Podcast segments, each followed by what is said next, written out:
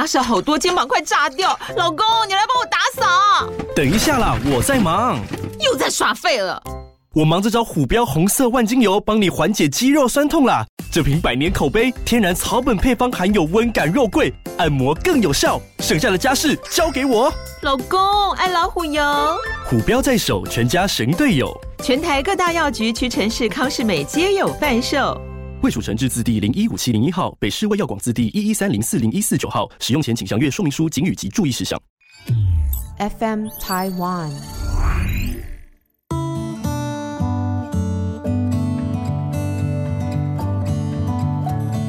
各位听众，大家好，欢迎收听《心理不用学》，我是陈永仪。你今天好吗？最近有没有碰到什么不开心的事啊？如果你能回想一下，最近如果有碰到一些不开心的时候，有多少的时候会想到或用到一个词汇，叫做情绪勒索呢？这个词汇呢，是我在近年来听到。越来越多人用它，我真的是觉得很好奇，说这个到底是什么东西呢？因为在心理学相关的领域，常常我们有很多的词汇是我们熟悉的，好像是什么同理心啊、呃领导力啊、人的韧性啊、心理素质啊。其实说实在的，心理素质这个字啊。呃，也是我近年来比较常听到有人用。那一开始的时候呢，也也不太能够对得起来，这个是什么意思？因为我从学心理学开始就是在美国学的，所以对我来讲，这个不是学英文，就是说好像学一个全新的语言，心理学相关的语言。那第一次学就是用英文学的，后来呢，回到台湾来的时候，要花一段的时间。才能够把这个中文相关的词汇能够对得起来。那我的习惯也希望是能够。这个在学到一个新的字的时候，能够追溯到它原始的这个语言。那其实我在大学的时候有学一个所谓的 second language 啊，那时候在美国学的是第二语言，那对我来讲是第三语言，就是当时选了德文。原因是因为我念心理系，很多人听过，呃，有些人称弗洛伊德为早期的心理学之父。那弗洛伊德是讲德文的，当初他写了很多的有名的著作，呃，包括这个梦的解析啊，那这些都是用德文写的，所以那个时候也是这个原因之一，让我去学习德文，希望能够知道它原始的用意是什么。那之前也跟大家提到过，在心理学相关的领域里面，因为是我们息息相关。基本上来讲，应该不用学的东西，所以呢，讲起来大家都可以有自己的想法、自己的表达方式，甚至自己的用词。这个在研究上面，或者在学术上面，跟在一般的通用的语言上面，有的时候可能会有一些落差。那情绪勒索这个字是近年来比较常用，虽然它号称是早在一九四七年的时候呢，就有被记录到说有人用这样子的词汇去形容教学的一种方式。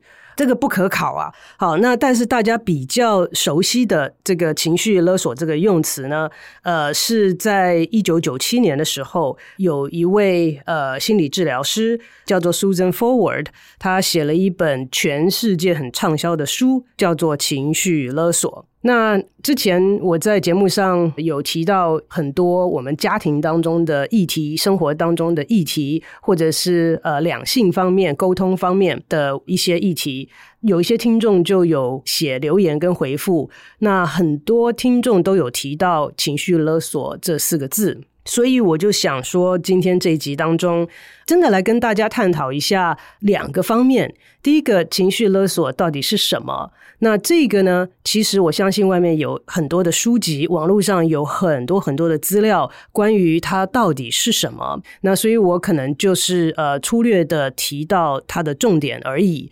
那我主要会要想讲的是说，在我们做临床的方面，这样子类型的互动跟现象，其实。在有情绪勒索这个词汇出现之前，就很普遍，就常见了。好，只是我们有一个新的名词来形容这样子的一个现象而已。我们如果把情绪勒索这四个字先放在一边，不去想它，那针对这个现象，我们处理它的方式其实也不是这个新的领域了。那我们可以来讨论一下，通常呃有哪些方式呃可以理解跟处理这个现象。第二个方面呢，真的是纯属我个人的好奇，就是对于一个这些在心理方面人际关系的互动上面，呃不罕见的现象，也是有史以来只要有人有互动就会出现的现象，在情绪勒索这四个字。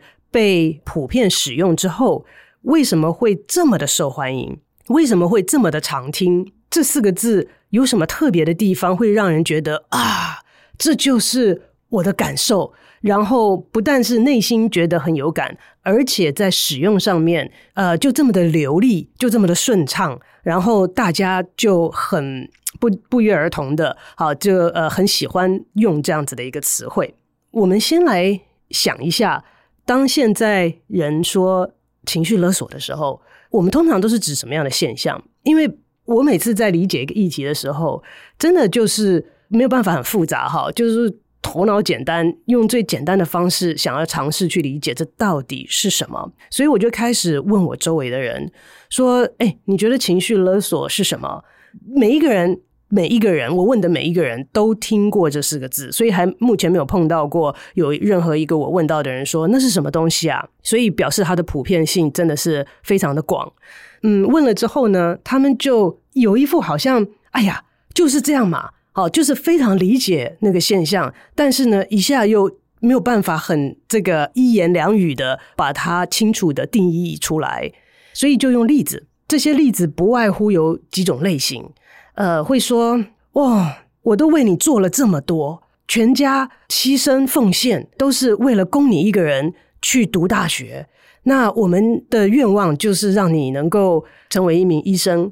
那所以你看，你又有天资，好，然后呢，这么样子的勤奋，那所以呢，我们都愿意勒紧裤带，好，供你一个人考上了医学院，去变成医生。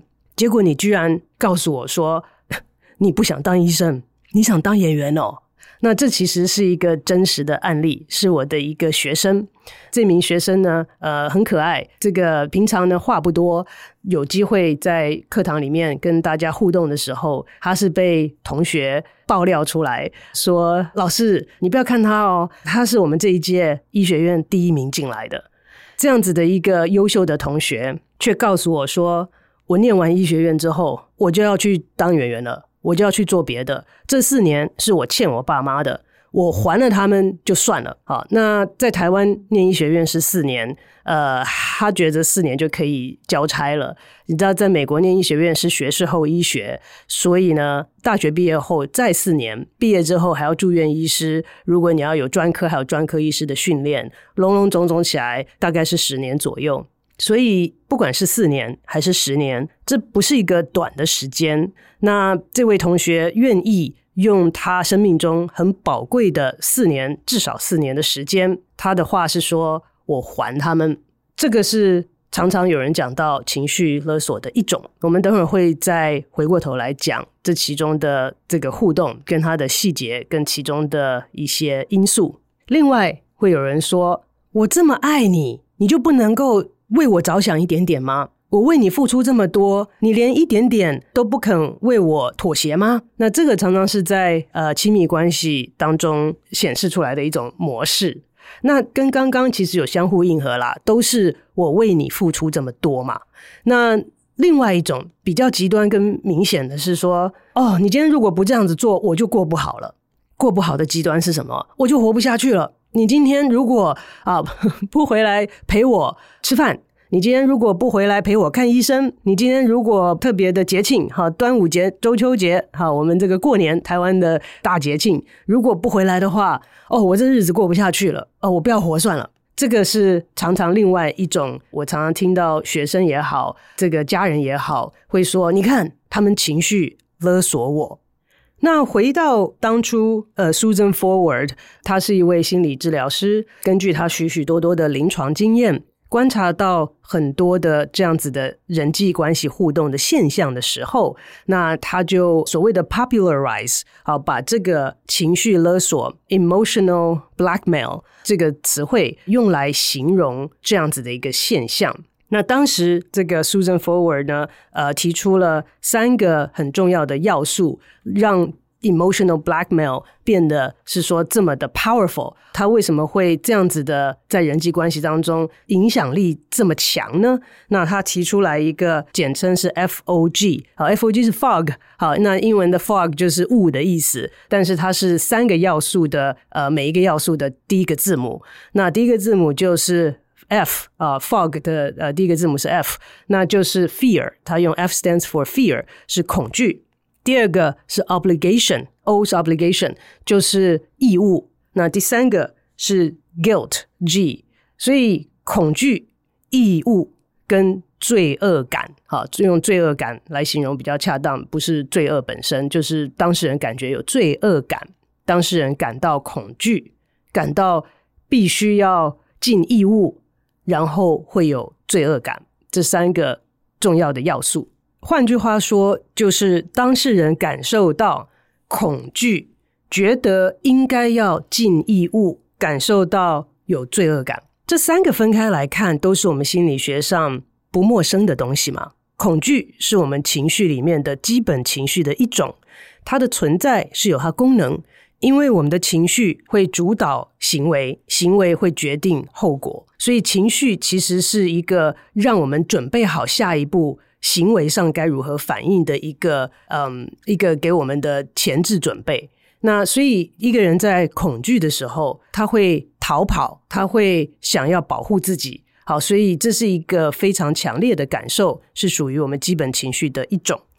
那义务其实不是情绪。义务是一个认知，我认为我有义务去做这个，我不做的话会感受到罪恶感，所以罪恶感是情绪，但是义务却是认知。所以，我们把这个分开来看的时候呢，其实，在临床上面，或者是在咨商的环境当中，我们就会带着个案，好，或者是我在带着我的病人，会去更加探讨，呃，让你感受到这么害怕，或者是有罪恶感，这两个都是情绪嘛，哈，让你有这样子感受的因素可能有哪些？那至于，我们的认知这个义务方面呢，其实它的形成不外乎是我们的成长过程，跟我们的环境，跟我们的文化，好，小到我们自身在阅读上面，好，在跟朋友这个互动上面，或者是在社交媒体上面，父母的教育、学校的教育，然后大到我们的文化下面给我们的一个设定。是说，哎，你的角色应该怎么样扮演？那这是一个之前有跟大家讨论过，在社会化的过程当中，一个社会必须要有一些架构，然后让其中的成员知道，在这个社会当中运作，大家对我的期待是什么，这个设定是什么，对于这个角色，我应该如何才叫做扮演得好？那所以这个是有从自身到家庭到社会到文化，好，都有对这方面的影响。面对这三样东西的时候呢，我们处理情绪，我们理解我们的认知，那最终呢，其实我们在一般哈，在这个过程当中，就是协助当事人能够更了解自己的状态，而在了解之后，才能够进一步的去改变。比如说，我很害怕这个演讲，这一学期啊，我跟这个呃我的好朋友郑古院老师在中原开一门课。叫做口语报告技巧，好，那因为我们都深感，就是说这个大学生在口语报告这方面呢，有缺乏练习跟训练，所以我们就开了这门课，特别的是让学生有这个机会，呃，教导他们在报告的时候有哪一些结构性啊，然后呢，技巧性的方面是他们可以呃去练习的。很多同学都选这门课是说，哦，我真的很害怕，很害怕哈，public speaking，很害怕在人家面前那么多眼睛看着我来讲这么多的话。这个东西是可以练习的，那任何的恐惧，我们其实相当程度在心理上都可以克服的，不能够完全说是把它移除啊。好，但是呢，克服把它影响我们的程度降低是绝对可以做到的。那所以我们就要了解会让我们恐惧的原因，然后设计一些练习去让它对我们的影响降低。那这是对于恐惧。回到刚刚的例子，如果我今天说，哦，你不回来陪我，我日子就过不下去了。我们就走不下去了，我就不想活了。这个可能会让我们感受到恐惧跟害怕，因为我是很珍惜这段关系的。那你今天说我不这么做，这个关系可能就没了，我可能就失去了这段关系。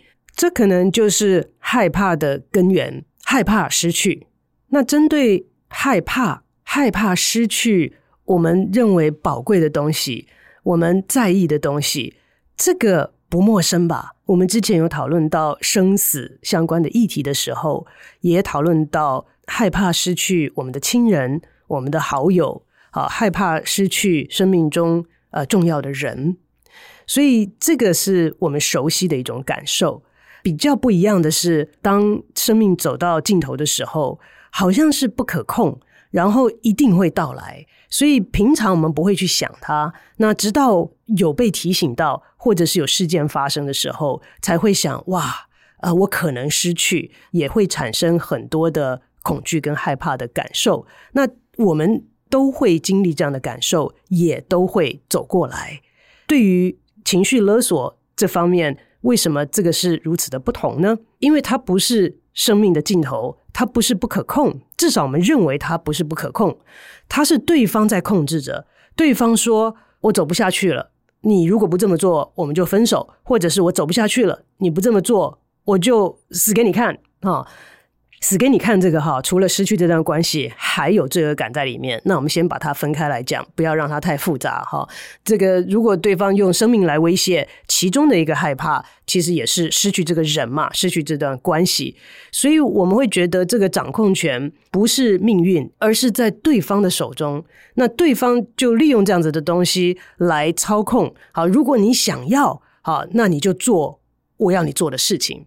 所以，情绪勒索的前提是对方要你去做一件事情，是一件你本来不想去做的事情。那这个在关系当中不是常常出现吗？对不对？诶，你早点回来哈。呃，我这个周末想要出去呃旅游哦，那你跟我一起去哦。这个你赶快好把功课做完。那这些只要是在人的关系当中，一定会有对彼此的要求嘛。那不可能每个要求都是刚好我要求你，你很乐意做的事情，哪有这么好的事啊？所以一定会碰到一方想要你去做你不想做的事情。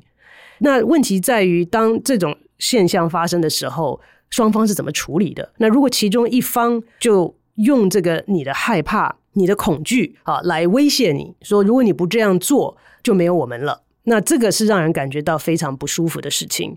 那所以这个是情绪勒索的第一个环节。为什么他？我认为了哈，他为什么这么特别的地方？那第二个跟第三个义务跟罪恶感这两个其实是比较紧密的扣在一起的。因为我认为我有这个义务，所以当我没有办法做到的时候，会感受到罪恶感。那这两个比较呃密切的紧扣在一起的时候呢，其实从某一个层面来讲比较好办，因为我们就从你的认知下手嘛。你认为你有这个义务，这哪里来的啊？为什么我当小孩就一定要做？呃，这个父母指派我的职业啊，为什么我的主修，我将来的职业跟我的人生都一定要照你的意思走呢？这个认知是从哪里来的？我们可以从这一方面来看，理解了这个认知之后，才有调整它的可能性。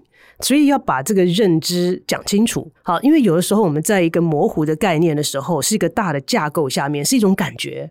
好，哦，妈妈叫我做，我就应该做。是啊，基本上你这样讲，谁会跟你讲是错的呢？对不对？小孩本来在父母的庇护之下、教育之下成长，那还未成年之前，本来就是应该听爸妈的，不是吗？你讲的这么笼统的时候，当然大部分的人都会觉得说，嗯，这是没错的。可是当某一个行为产生的时候，你不念医学，这个你就是辜负了我，你就不是好儿子，你就不是好女儿。这样子的一个认知，跟我都该听父母的是不太一样的东西哦。所以我觉得，在每一天的生活当中，每一次的人际互动当中，每一次你可能有感受到被情绪勒索的时候，我们都应该越详尽的越好，越 specific 越好，来思考这一次到底是发生什么事情，这一个事件是什么样的事件，有没有办法把它清楚的描述出来？好，那这一次的事件，好，举例来说是。呃，我念大学，我想要念历史系，将来想要当演员。可是父母说你一定要念医学系，将来要成为一名医师。那这一件事情上，如果我不听你的，就表示我不是好儿子，我不是好女儿吗？当我们把它清楚地讲出来的时候，是不是我们就比较能够理解了呢？我想大家在听到这两个不同陈述方式的时候，可能在感受上也会有一些许的不同吧。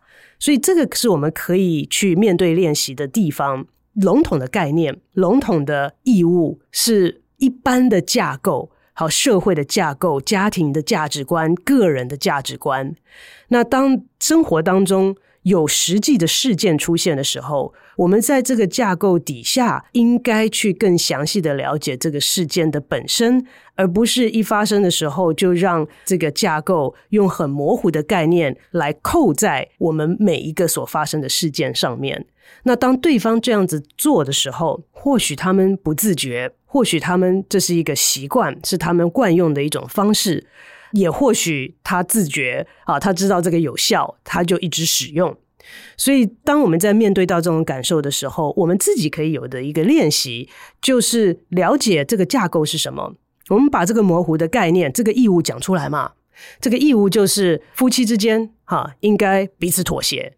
哎，我这样子讲，谁会举手说我不同意？你是不是有结婚？你都知道这个概念上来讲，夫妻之间本来就应该要彼此妥协，才能走得下去嘛。如果我用这个模糊的概念、大的架构去扣在每一天发生在我们身上的事情，这个就是不一样的情境喽。哦，你如果不帮我煮饭，你就是夫妻当中你不妥协哦，你没有尽好妻子的义务哦。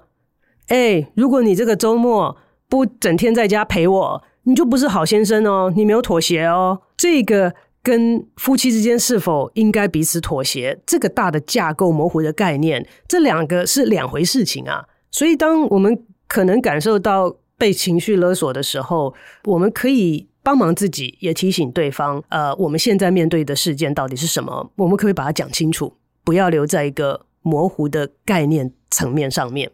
一旦这个认知厘清之后，感觉情绪就 follow 了。你觉得你该做到没做到，所以你就觉得 guilty 啊。但是你一旦把它厘清了，说：哎，我今天想要念历史。想要成为一名演员，哈，这个跟我的父母的意见可能有相互抵触，我们可以用不同的方法讨论处理，但是呢，并不表示我坚持我的想法、我的理念的时候，我就不是一个好儿子或者是好女儿。那当你的认知有这样子的一个调整跟改变的时候，那个罪恶感自然而然的就会减低或降轻了。在面对义务这个认知，以及认为自己没有办法尽到或者没有尽好义务之后的这个罪恶感，在我们的临床诊间常常发生，所以我常常就在想说：哇，我自己没有当妈哦，我觉得当父母好好难为哦，还没有当父母之前有他的期待。当了父母之后，就会焦虑紧张，说我是不是个好爸爸，我是不是个好妈妈？然后尽心尽力做好每一步之后，一定不可能做到完美嘛。好，然后呢，小孩长大之后，很多东西都会怪回来到父母身上。找这个心理师的时候，呃，很大一部分时间都会提到父母。那其实我在这方面的感受呢，嗯，反而哈，我会觉得，哎，这让我看到父母的影响力，父母的重要性，倒没有让我常常想到说，哇，你看 父母会害到小孩这，害到小孩那，因为人生本来就没有一个标准答案，是不是有美好的人生，或者是你满意的人生？我觉得很大一部分，呃，是看自己。那我们的环境、我们的社会、我们的家庭提供给我们一个架构，在这个架构之下。当我成年之后，过去的事情我已经没有办法改变了，但是对于未来，呃，我还可以有这个很大的空间，可以去决定过去对我的影响有多少。那未来我可以就现在而言所发挥的地方在哪里？那所以这个罪恶感呢，是我们在整间当中很熟悉，也不太好处理的一个现象。在我跟我的同事经过很多年的思考跟讨论之后呢，我们有我们这只是我们哈，呃，那在这边呢，我呃同事也不在场，所以我就说我好了，好，那我个人呢有一个结论。其实大家可以思考一下，这个不见得大家都同意。我觉得罪恶感这个东西呢，很难完全的根除，因为它是我们很多很多呃成长的经验跟学习的过程之下的一个结果，所以你要去根除它，我觉得是有它的困难度。所以最后我们会想要尝试的做法是，可不可以学习？把它的程度降到最低，让它对我们的影响能够降到最少，到能够跟罪恶感共存的一个状态。因为我们可以想象哈，如果你想不要有罪恶感的做法，最简单的方式是什么？就是照对方的要求做啊。你要求我整个周末都在家里陪你，虽然我有好多的计划，有好多想做的事情，公司也有忙不完的班要加，可是你要求我，你认为，做一个好的配偶就应该这样子做，那我不做就会有罪恶感。你要求我整个周末都要在家里陪你，才叫做好的配偶。那我自己的认知里面也觉得说啊，对啊，都要妥协啊，对不对？夫妻就是要妥协嘛。那如果不这么做，我就不是一个好的配偶。那我自己的认知的架构下，会让我如果无法达成对方的要求，会感觉到罪恶感的时候，最简单消除这个罪恶感的方式，就是我整个周末都在家里陪你啊，罪恶感就没有了。可是，另外一种感觉又会出现哦。根据我们在临床上面的经验，如果是一次两次，倒还无所谓；如果重复的、一直的为着对方的要求而让自己去做自己不想做的事情，因为你想要消除罪恶感，可能最后罪恶感没有了，但是怨恨感就出来了。没有 guilt，会有 resentment。好，resentment。就是哦，这样翻译成中文是怨恨，那你是要罪恶感还是要怨恨感呢？我们讨论了很久，觉得对一个人的杀伤力小一点的是罪恶感，所以罪恶感我们可以学习将它的程度降到最低，将它对我们的影响降到最低，因为那样子的状态会比慢慢增加的怨恨感来得好，杀伤力来得低。因此，至少在我的诊间，其实有很大一部分的时间呢，常常会是跟呃病人在练习，练习与罪恶感共存。练习，其实我感觉 feel a little bit bad，好，it's okay，对不对？我们不是所有的分分秒秒都要感受到好的情绪啊，所以 a little bit of bad emotions，好，一点点的不好的情绪其实是 OK 的。这个是呃，我们会去努力的一个方向。那讲完了呃，大概好，这个情绪勒索里面的一些呃 components，它的成分哈。然后在临床上面呢，我们怎么面对他们？那其实各位听众，希望你们听到这边也发现，这个拆开来看的时候，其实都不是新东西，也不是我们不熟悉的东西，害怕啦。啊，认为我们有义务，但是没有尽好这个义务，因而感受到的罪恶感啊，都是我们很熟悉的东西。那其实我们在人生的道路上，一次又一次的碰到这样子的一个挑战的时候，我们都可能发展出我们自己的方式来面对、来处理、来解决这样子的状态。所以把它拆开来讲，其实好像还好。那这个就带到了第二个，我想要跟大家讨论，还有请教大家，或者是跟大家一起思考的一个方向，关于情绪勒索，它怎么这么受欢迎啊？我觉得很纳闷哦。呃，当初这个 Susan Forward 把这个名词介绍出来的时候，他的书啊是 New York Times bestseller。一开始的时候，对不对？是《纽约时报》的畅销书，到后来是全世界的畅销书。诶，我就在想，情绪勒索这四个字这样子的应用，呃，是新的，但是它其中里面的议题跟人际关系互动的现象，其实大部分是我们所熟悉的。那为什么情绪勒索这四个字会变得如此的受欢迎，大家觉得很好用呢？我也 survey 了一下我周围的人，我去问他们，就像我一开始问他们说什么是情绪勒索啊？好，这样子的一个问题，他们也是啊，就是这个呃摇摇头啊，然后呢呃这个想想很久，好，然后就说我也不知道诶，好，觉得这个很能这个讲出来我心里的感受，甚至有人讲说。哦，讲出来让我觉得很疗愈啊！你看，临床心理就是诊断治疗心理疾病，所以如果有一个工具要告诉我说这个工具很好用，用了让人觉得很疗愈，嗯，当然这是两件事情，感受到很疗愈跟事实上有治疗效果可能还是两回事，但是能够让人感觉有疗愈，已经是很不错的了，很不容易的一件事情了。简简单单的四个字，竟然会有人用疗愈来形容它的效果，我就去思考了这件事情，嗯，很有感慨啊，呃，这是我思考之后的一个想法哈，邀请大家来跟我一起思考，把你们的想法也希望你们不吝提出哈，嗯，这可能我要这样子讲，可能不是一个很受欢迎的。角度，因为我常常跟大家说，人生没有捷径啦。好，人生没有特效药。常常来到我诊间的时候呢，不管你经历到的是心碎还是损失，人生当中失去到你认为重要的人事物，或者是呃适应上面的问题，好，不论是任何的问题，如果我今天有个特效药可以给你，然后说你吃下去心就不痛了。你吃下去就不会伤心了，那多好！可是至少到目前为止，我不知道有任何一个特效药可以达到这样子的效果。那怎么办呢？就是 hard work，那就是说我们真的是一步一步的走，我们一步一步的该走的路、该修复的东西、该经历的历程都躲不掉。当我们经历这些心碎啊、伤心啊。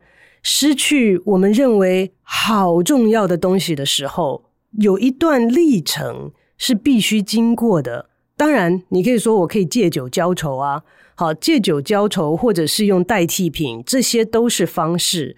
但是这个方式呢？嗯，我常想，就有点像说，你坐云霄飞车，你就是要做完这个过程，它才叫做完了。你不能说中间我想下车，好，那你中间想要下车的时候就停在上面，好，云霄飞车你说太可怕，太可怕了，停一下，停一下，好，然后呢，就让云霄飞车停下来了。它停下来的时候，就有点像说你借酒浇愁，好，或者是说我用其他的方式来麻痹自己，来让自己分心，不去感受到这当中的痛。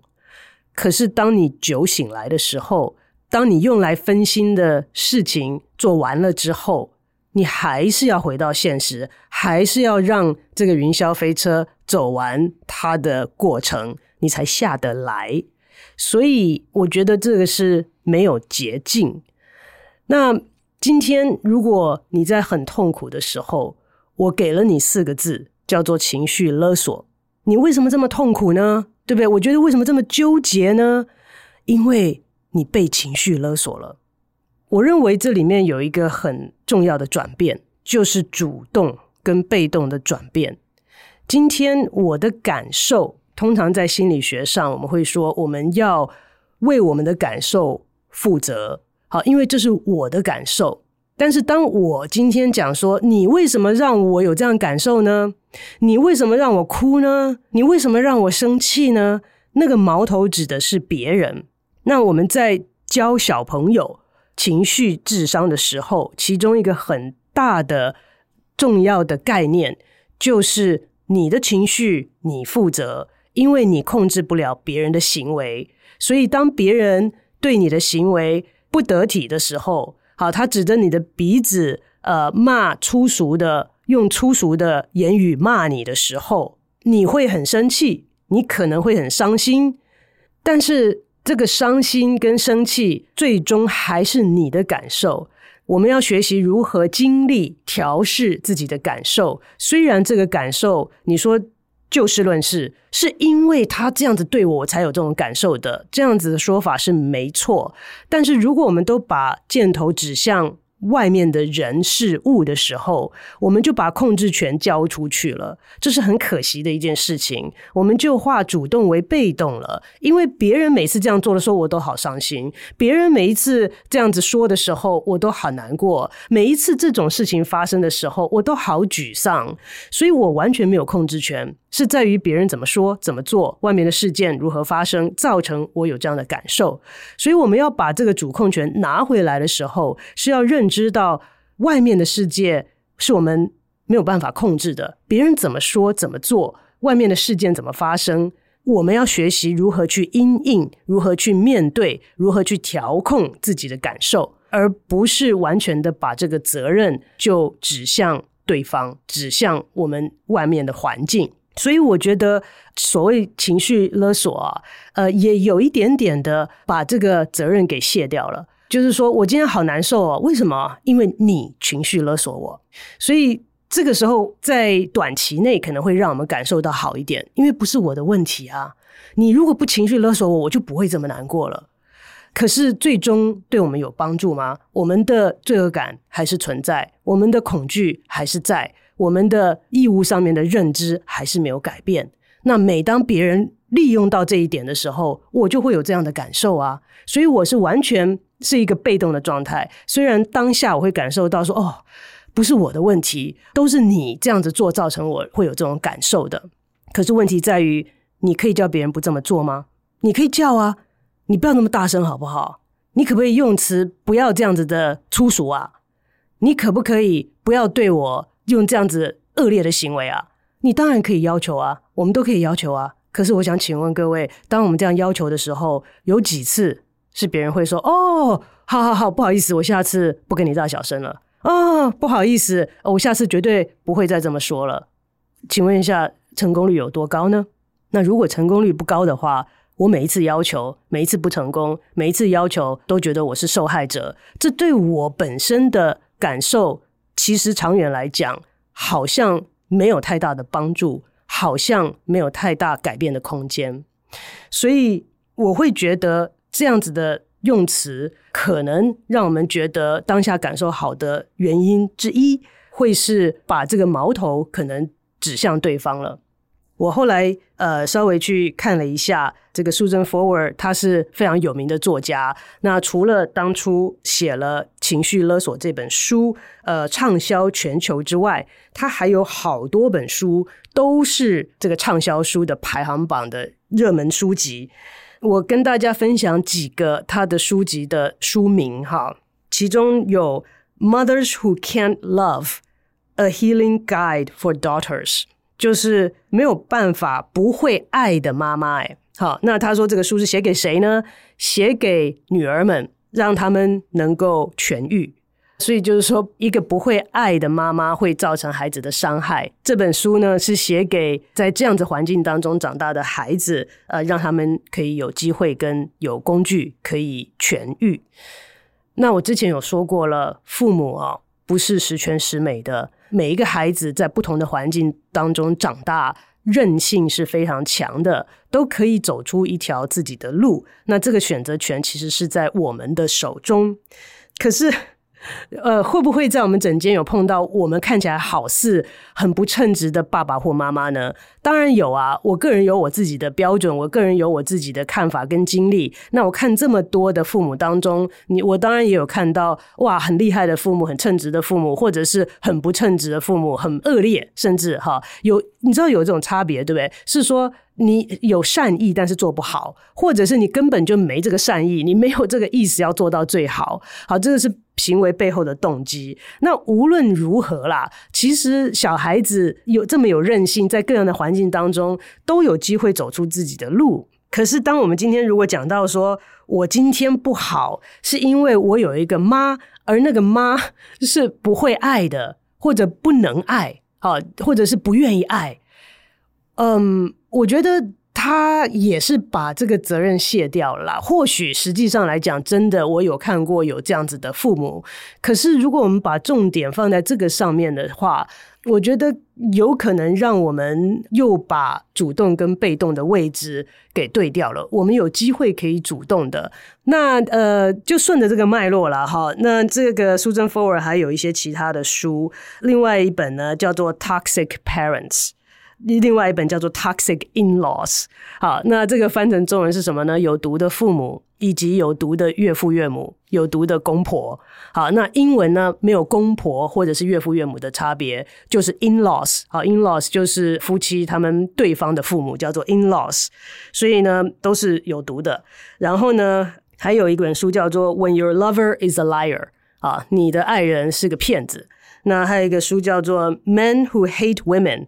And the women who love them，好，就是女人呢爱上了厌女的男人，所以你这当中我看到有一些脉络是可能会让我们当下会觉得说啊，好不容易如释重负哈，这不是我的问题。我觉得这个当然是很重要，没有错，因为。一个事件的发生不可能完全是一方的责任嘛，好，所以也不可能是他的诱因跟成因不可能是单一方面的，所以这个是没错。就是说，如果我们今天一肩扛起来，所有的事情都是我的责任，哈，都是我要去修复的，那个也可能让我们喘不过气来。但是在我们认知到说，呃，我们有责任，对方也有责任的同时，当我们认识到这一点之后，我们就可以有一个选择，有一个抉择要去做，就是接下来你的重点要放在主动还是被动的层面呢？如果今天我要继续的说都是你，你不应该，你让我有这种感受，这样的说法可能并没有错。可是这样的说法对于我们想要改变未来的这个目标有没有帮助呢？可能有可能没有。但是以主动被动的这个观点来看，如果我们将主控权拿回来，就说好，今天我控制不了你对我说什么，你对我做什么，我控制不了在环境当中有哪些事件会发生在我身上，但是它已经发生了，我的选项有哪些？我能够做的是什么？所以把这个主动权拿回来的时候，我认为我们对于想要改变未来的几率应该是比被动的时候大了许多。我常常想，夫妻之间、亲密伴侣之间，甚至任何一个你认为重要的关系当中，任何的重要关系，就好比你在跳一支舞。这个舞，如果你想要继续跳下去的话，你怎么走，对方就会需要配合。为什么这么说呢？与其一直跟对方讲“你不要踩我的脚，好不好？你不要往那边走，好不好？我是不是可以移动我的脚步，让我比较不容易被你踩到呢？或者在某些情境之下，我可以往另外一个方向走呢？看对方是不是要跟过来啊？对方如果不跟过来，这支舞就跳不下去了，这段关系就维持不了了。但是如果当双方都有意愿要继续跳这一支舞的时候，就必须要配合。除了我们要求对方怎么走，不要踩我的脚之外，我们还有另外一个选项，就是我们可以控制我们的脚步，我们可以控制我们的方向。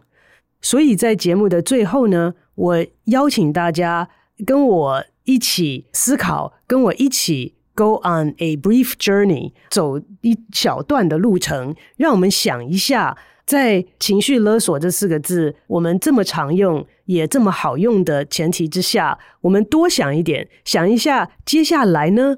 是的，你情绪勒索我了，那接下来我能怎么做？我该怎么办？我有没有可能？是不是想要将被动化为主动，让改变未来的几率稍微提升一些呢？